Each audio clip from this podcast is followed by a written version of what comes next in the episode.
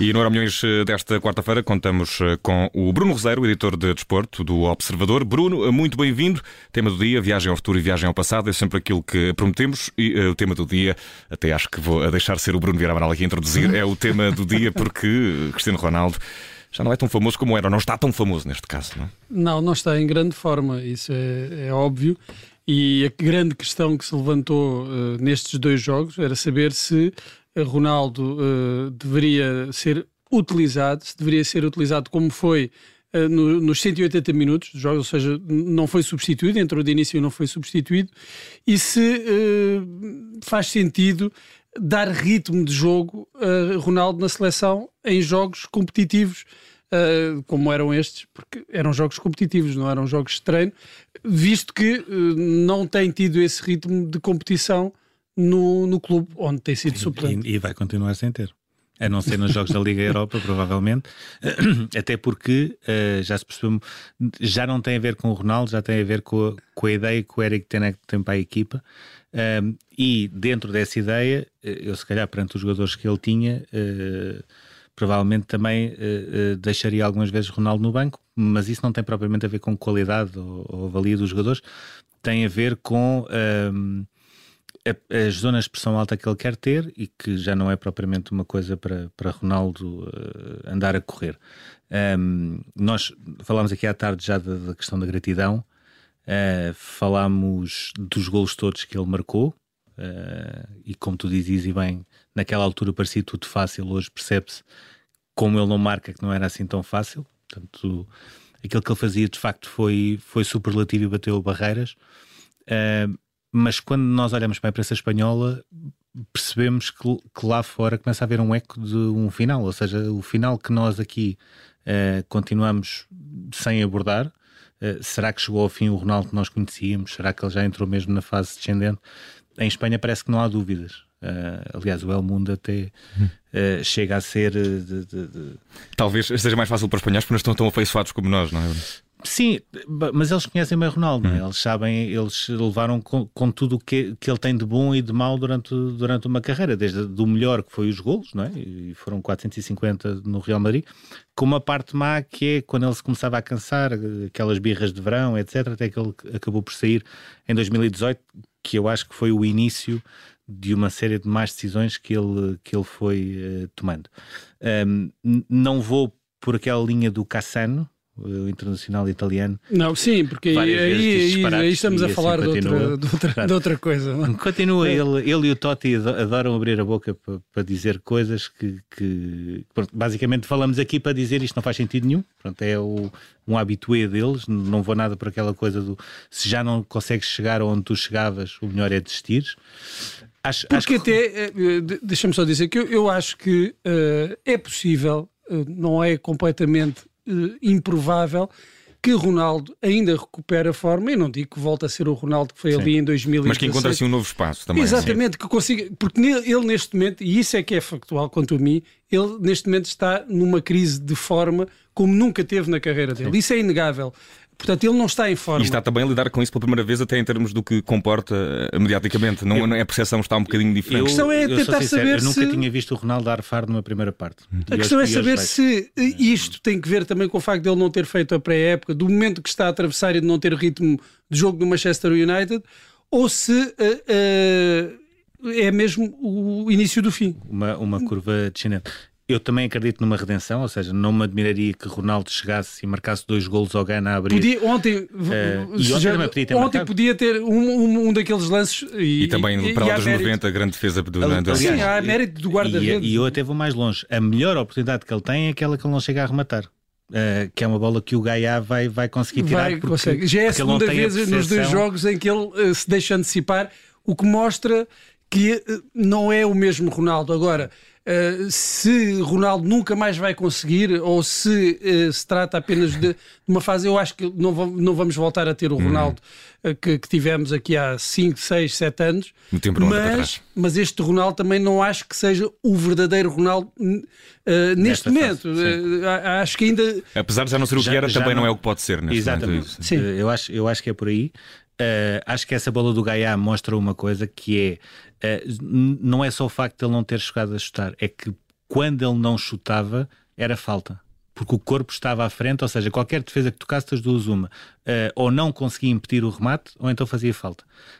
Essa para mim é uma diferença. Agora, acho que também tem a ver com uma questão de confiança e ehm, gostava também aqui de introduzir uma, uma questão que é o Ronaldo sempre teve uma noção um, máxima dos seus limites em termos de corpo, ou seja, tudo aquilo que ele trabalha, tudo aquilo, desde miúdo, ele, uhum. ele subia do Marquês de Pombal para o Rato com pesos nos tornozelos porque sabia que ia ganhar velocidade assim, ia ganhar força. Portanto, no, do, as pessoas do Sporting explicavam-me, ele, ele via um ginásio e eles próprios é que, é que tinham de o educar a não fazer tanto peso, porque, porque até, podia lhe, até, até podia lhe fazia mal. Até podia, podia lhe fazer mal. Portanto, ele sempre teve essa, essa noção, sempre teve imensos cuidados com o corpo e há uma entrevista ontem do, de um psicólogo canadiano chamado Jordan Peterson, ou Piers Morgan, que em termos de jornalista é talvez a pessoa mais próxima uh, do Ronaldo, e assim ficaram depois de uma entrevista que ele fez em casa dele, onde o Jordan Peterson explica aquela fotografia que ele tirou com o Ronaldo há duas semanas e hum. explica que um amigo do Ronaldo uh, uh, introduziu portanto, o trabalho do Jordan Peterson, que ele leu um livro dele, que ficou interessado nas ideias, que o convidou para falar, ou seja, basicamente um, convidou para falar de, de falaram de, de, negócios, falaram da vida dele e falaram sobretudo no futuro. E ele tem ali uma frase que é: uh, falaram sobre o futuro e alguns dos obstáculos que ele agora está a enfrentar. Ou seja, aquilo que me parece é o próprio Ronaldo tem noção que as coisas vão começar a ser diferentes. Aquilo que ele está a tentar perceber é, é como é que, como é que ele lida com o facto das coisas serem diferentes. Com essa nova realidade. Com essa nova realidade. E eu acho que a partir do momento em que ele começar a, a saber lidar com tudo isso, muito provavelmente vamos voltar a ter o Ronaldo a marcar alguns golos sem ser aquilo que já foi, que já... o tempo não Neste momento que é preciso conquistar talvez seja mesmo a calma e... Sim, até porque eh, uma coisa muito prática, hoje se calhar é um mau dia para estar a falar da seleção e do Mundial, não, se calhar não queremos muito isso, mas uh, Portugal vai começar o Mundial com o Ghana. Uh, daquilo que eu tenho visto das seleções africanas, uh, não me lembro de haver um desfazamento tão grande entre as seleções africanas e as europeias e sul-americanas. Uhum. Os jogos com o Brasil, uh, por exemplo, com o Ghana e com a Tunísia, acabou em 3 e 5, mas podia ter ido aos 10. Ou seja, as equipas mas também africanas... temos um Brasil muito, um Brasil muito, muito, muito, forte. muito forte. Mas, mas, por exemplo, em relação ao Ghana, quando nós vemos aquele Brasil-Ghana, nós percebemos em condições normal, normais, Portugal pode começar o Mundial com uma vitória e pode ser esse o jogo em que Ronaldo marca um ou dois golos. O ketchup, a ver a história é, do ketchup. A teoria do ketchup que já Foi no Mundial que ele Desde o Mundial 2010, exatamente. Onde marcou também Lietzen, nunca numa mais escola, Numa escola, numa cidade, não sei se aquilo era cidade, chamada Magalisburgo, que era onde Portugal estava a estagiar e aquilo tinha lá uma escola e uma conferência de imprensa, também nunca, uhum. nunca me esqueço, porque foi a expressão... A, a frase, a própria frase, nunca mais. Isto dos golos é como sim. o ketchup. Uh, não, não correu logo bem, porque a seguir empatámos 0-0 com a Costa de Marfim, deve ter sido os jogos mais desinteressantes do Mundial. Até porque as pessoas... Mas Ronaldo ainda mandou uma grande bola oposta, que eu lembro-me de estar a ver esse jogo na escola e ficar atirou, Exatamente, atirou, atirou a bola oposta, ou seja, foi, foi, só não fez eco porque havia 2 mil marfinenses ao pé da tribuna de imprensa com, não, com, com uma espécie de um rec-rec. Era ótimo, para quem estava com dor de cabeça, aquilo correu, o jogo correu lindamente, mas depois tivemos a goleada à Coreia, que foi, digamos assim, o ponto, o ponto alto a abertura uh, de, do, do uh, Sim, e depois perdemos com a Espanha. Também. Perdemos com a Espanha. E foi uh, um Mundial complicado. vamos viajar ao futuro para um Mundial que também está a ser complicado pela, pela via fora do campo, pelas questões um, dos direitos humanos no Qatar e também uh, por algumas seleções que vão já apresentando uma, pelo menos alguma atitude contra, ou pelo menos vão demonstrando uma, uma forma de protesto. É o caso da Dinamarca que vai fazer desaparecer toda, toda, toda, ou pelo menos parte daquilo que é o equipamento, não conservando Sim. a cor, mas não mostrando os elementos há problema que pode haver problemas é, é para estas seleções ao chegar ao Qatar? Sim, é essa a minha dúvida, ou seja, há seis meses toda a gente estava contra. O Qatar não podia ser, etc. Entretanto, como é habitual, os meses foram passando, o Mundial vai se realizar no Qatar. Portanto, já uh, começa-se a relativizar. Começa-se a relativizar um bocadinho a coisa. Mas ainda assim há algumas seleções, sobretudo europeias, que não relativizam o facto de haver um Mundial no Qatar. Já tivemos o exemplo na Bélgica, onde os principais patrocinadores disseram tudo o que são aqueles habituais convidados que nós levamos, etc., não vai ninguém. Ou seja, a Bélgica, em termos de patrocinadores, só, lá, só terá as pessoas da Adidas pela parte logística, mais nada, uhum. e é uma maneira de fazer, digamos assim, o seu boicote uh, da, daquela forma. As camisolas da Dinamarca, que a principal é uma homenagem à conquista do Europeu de 92, que faz este ano uh, 30 anos, tem também uma, um terceiro equipamento que é uma camisola negra, um, e é a própria Hummel, em consonância com a Federação Dinamarquesa, que diz que um, são camisolas que não querem ser visíveis, uh, tendo em conta a quantidade uhum. de mortes de milhares de pessoas. De coisas mais ou menos invisíveis que vão acontecendo. que foram acontecendo, ou seja, e a minha dúvida é essa, ou seja, um, Uh, estas seleções que têm este tipo de manifestações uh, vão ter algum tipo de represália, seja a nível da organização, seja a nível local? Essa é a primeira dúvida.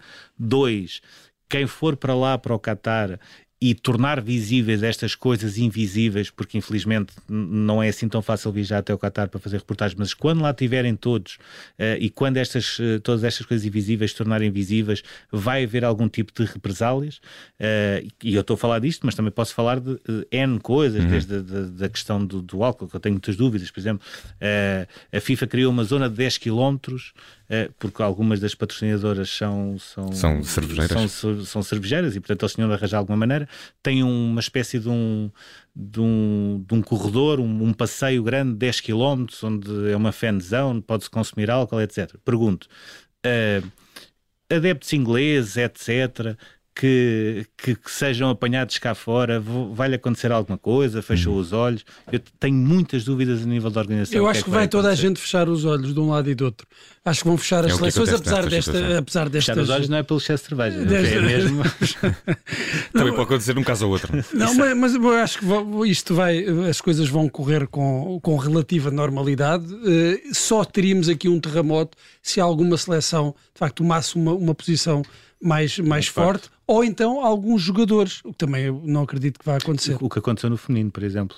A primeira bola de ouro uh, feminina uh, recusou-se a fazer o Mundial pelaquela questão dos contratos e da diferença que existia, etc. Uh, uh, Erger Berger uhum. não foi ao Mundial por causa disso, por exemplo. Não acredito que aconteça algo parecido. Sim. Mundial de mundial 2022 envoltou em grandes polémicas, eh, reações de algumas seleções. Vamos esperar para ver como tudo corre.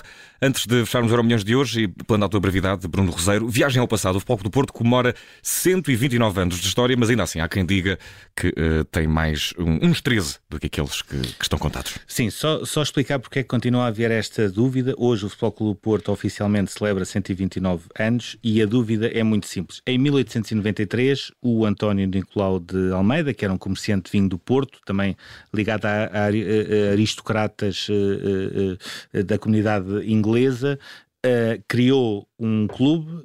Houve jogos do Futebol Clube do Porto contra os lisbonenses, que era o lisbonense, que era na altura o clube. O próprio Redon Carlos também promoveu esse, esse jogo. Depois, uh, uh, alegadamente, e conta a história que a noiva do António Nicolau de Almeida pediu-lhe para quando eles casassem ele deixasse o futebol porque era uma coisa muito dura e uhum. ele podia se magoar e ele aceitou esse desafio, entre aspas, da noiva, que acho que era mais do que um desafio, era ou respeitava ou não se casava. E posteriormente, uh, em 1906, 2006, uh, eh, o José Monteiro da Costa uh, vem, que era um, um, empresário, um engenheiro artícola, vem de Inglaterra, consegue convencer uhum. o grupo Destino a formar este clube e aqui é que é a grande dúvida que é Uh, não se sabe se é história, se é lenda, se aconteceu, se não aconteceu, que é o próprio Nicolau de Almeida pediu ao José Monteiro da Costa para uh, agarrar novamente uh, neste Clube Futebol Clube do Porto. Em 1988 passou a ser 1896 a data, até aí 1988 Uh, aliás, desculpa, 1893 até aí 1906. Até lá, até a prova em contrário, de 129, 129, 129 anos de história, é difícil dizer eh, tanto, tanto ano eh, centenário para o Futebol Clube do Porto. Bruno Vieira Amaral, Bruno Roseiro, editor de Desporto do Observador, muito obrigado por mais Euro Milhões e até amanhã. Obrigado.